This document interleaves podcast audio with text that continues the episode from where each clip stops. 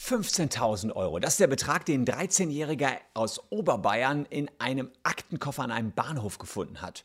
Naja, wer jetzt denkt, der Kurze war so clever, das sofort zur Polizei zu bringen, der täuscht sich. Er war noch viel cleverer. Er dachte sich, ich will mal ein bisschen Luxusluft schnuppern. Aber war nicht so egoistisch, dass er das Geld nur für sich verbraucht hat. Nein, er hat die ganzen Kumpels mit auf eine tolle Shoppingtour eingeladen. Ich zeige euch, was er davon gekauft hat, wie das rechtlich zu bewerten ist, wenn ein 13-Jähriger gefundenes Geld einfach so mal eben verprasst und vor allen Dingen auch, was die sich in wenigen Tagen für die Knete gekauft haben.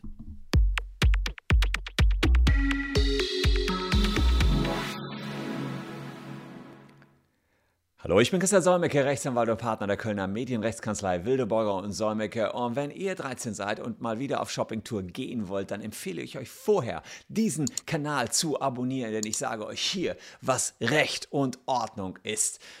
Das dürfte wohl der Fund seines Lebens gewesen sein. Ein 13-Jähriger, der war am Bahnhof in Oberbayern unterwegs und sieht da eine Aktentasche. Da sind 14.900 Euro drin. Er sich, cool, so viel Knete, bringe ich doch nicht zur Polizei. Nein, ein bisschen Luxuszeit kann ich mir hier mal gönnen. Und insgesamt hat er noch vier weitere Kumpels geholt, fand ich ja nett. Also er hat das nicht nur für sich verprasst, sondern auch vier Kumpels. Und er gesagt, lass mal hier auf Shoppingtour gehen. Erstmal ein paar neue Ohrringe gekauft, Rucksäcke, dann sind die erstmal essen gegangen, Ausflüge zum Bowling gemacht und alles, was man als 13-Jähriger halt gerne macht mit seinen Freunden. Nur damit könnt ihr euch schon denken, kann man nicht so einfach 15.000 Euro verprassen. Die müssten schon in irgendeinem Fünf-Sterne-Hotel unterwegs gewesen sein, äh, aber sie mussten sozusagen noch mehr tun und das war äh, ja der Kauf von funkelnagelneuen E-Scootern. Dachten die sich natürlich auch, klar, wir sind hier vier Jungs äh, oder fünf Jungs oder fünf Jugendliche, lass mal hier ein paar E-Scooter kaufen coole Sache natürlich. Übrigens, falls die jetzt bald wieder Geld brauchen und bei Facebook äh, sind, hier eine Chance, wie ihr legal an Geld kommt. Denn dass das jetzt nicht so ganz gut funktioniert hat, das werde ich euch zeigen äh, unten in der Caption. So kommt man an 1000 Euro. Äh, und zwar besser als das, was die 13-Jährigen hier gemacht haben. Ihr fragt euch also, durften die das? Ja, war das äh, legal? Was ist, was muss man als Finder in rechtlicher Hinsicht eigentlich so alles beachten? Und dazu habe ich euch mal einen Paragraphen aus dem Strafgesetzbuch rausge sucht, wer eine fremde bewegliche Sache sich oder einem dritten rechtswidrig zueignet, wird mit Freistrafe bis zu drei Jahren bestraft. Also relativ heftig. Die haben ja keinen Diebstahl begangen, die haben ja nie, niemandem was weggenommen, aber es war eine fremde bewegliche Sache und die haben die sich rechtswidrig zugeeignet. Das Geld haben die sich rechtswidrig zugeeignet, denn es war ein Fund und diesen Fund, den hätten sie eigentlich abgeben müssen. Der Junge, der das Geld gefunden hat, das ihm nicht gehört hat, nimmt äh, das einfach an sich und es ist ganz wichtig, äh, dass er das eben nicht vor, zur Polizei gebracht hat, sondern eben für sich und seine Freunde ausgeben wollte. Könnte der jetzt also ins Gefängnis kommen? Naja, nicht ganz. Die Lösung liegt in Paragraph 19 des Strafgesetzbuches. Schuldunfähig ist, wer bei Begehung der Tat noch nicht 14 Jahre alt ist.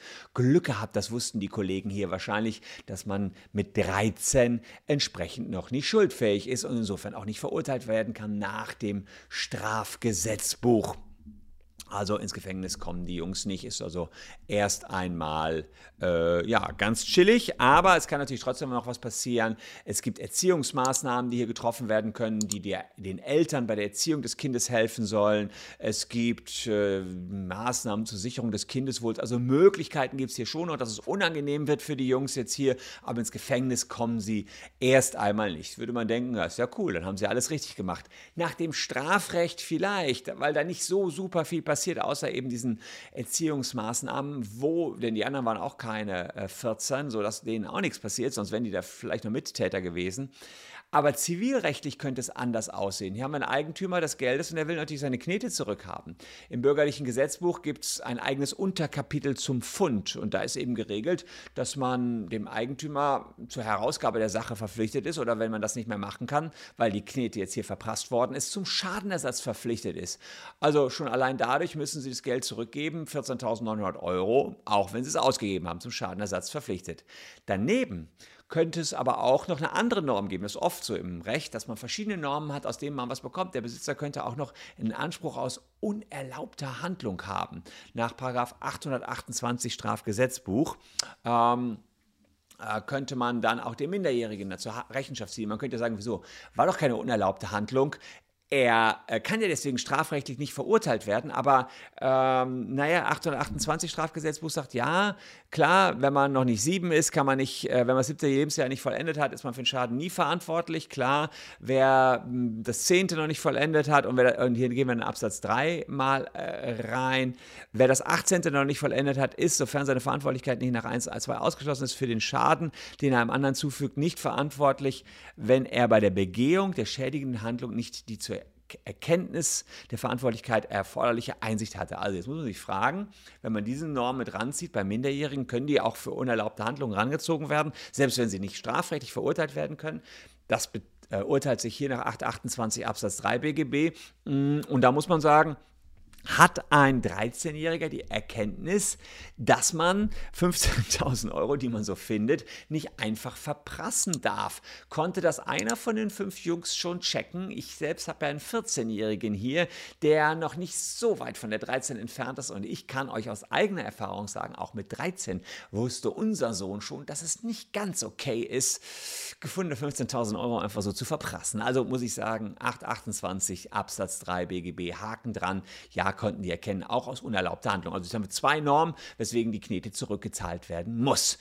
Ähm, das Tolle ist, sie sind mit dem blauen Auge davongekommen. Bis auf 2 bis, äh, 1000 bis 2000 Euro konnte das gesamte Geld wieder zurückgekauft erholt werden. Alle gekauften Sachen konnten hier noch zurückgegeben werden. Und diese 1000 Euro kriegen die halt, wenn sie vom Facebook-Datenleck betroffen sind. Aber nee, hier war es anders. Die Eltern haben das Ganze äh, bezahlt. Also ich äh, drösel das hier mal auf. Die Frage ist natürlich, ähm, ist es so, dass man überhaupt den Minderjährigen hier was verkaufen konnte? Zum Beispiel auch die E-Scooter, die ja dann äh, den größten Batzen ausgemacht haben. Die haben etwa die Hälfte des Geldes verprasst, also ein bisschen um die über 7000 Euro wohl. Naja, jetzt muss man eins sagen, die, grundsätzlich sind Minderjährige ja nicht geschäftsfähig. Sie können also keinen Kaufvertrag abschließen. Bei Kindern und Jugendlichen über dem siebten Lebensjahr gibt es aber ein paar Ausnahmen und die waren ja über sieben hier. Das heißt, wenn Eltern zustimmen, kann man auch als Minderjährige Geschäfte abschließen oder man hat eben Geld, haben die Eltern ja hier nicht gemacht, also das klappt nicht, oder man hat Geld mit eigener Leistung bewirkt, das ist der sogenannte Taschengeldparagraf. Dann können auch Minderjährige Verträge abschließen. Also entweder Eltern sind damit grob gesagt einverstanden, waren die hier nicht, das klappt nicht. Oder das war Geld, was, die, was man zur eigenen Verfügung hatte, Taschengeldparagraf, war hier auch nicht. Das passt also nicht. Insofern ähm, ja, ist der Kaufvertrag schon nicht richtig zustande gekommen und der E-Scooter-Verkäufer hat hier sowieso einen Fehler gemacht, weil er das Ganze nie hätte an Kinder verkaufen dürfen.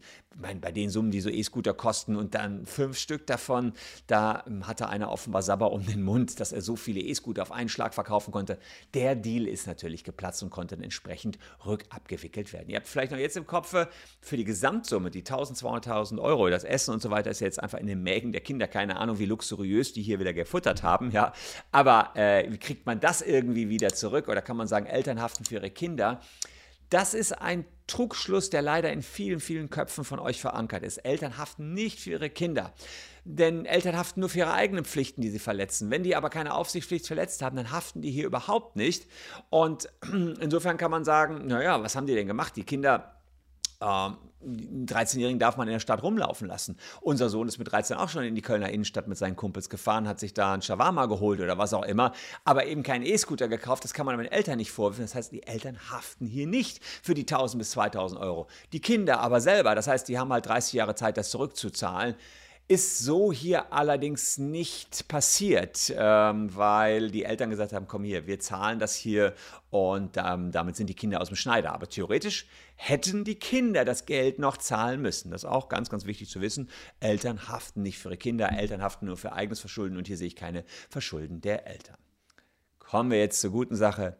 Wie hätten die Kinder hier korrekt gehandelt? Naja, zunächst mal äh, hätten sie korrekt gehandelt, indem sie den Taschenanwalt gekauft hätten. Für 14,99, das hätte ihnen sehr, sehr viel Geld hier erspart. Äh, da erkläre ich nämlich auch, was man beim Fund beachten muss, beispielsweise.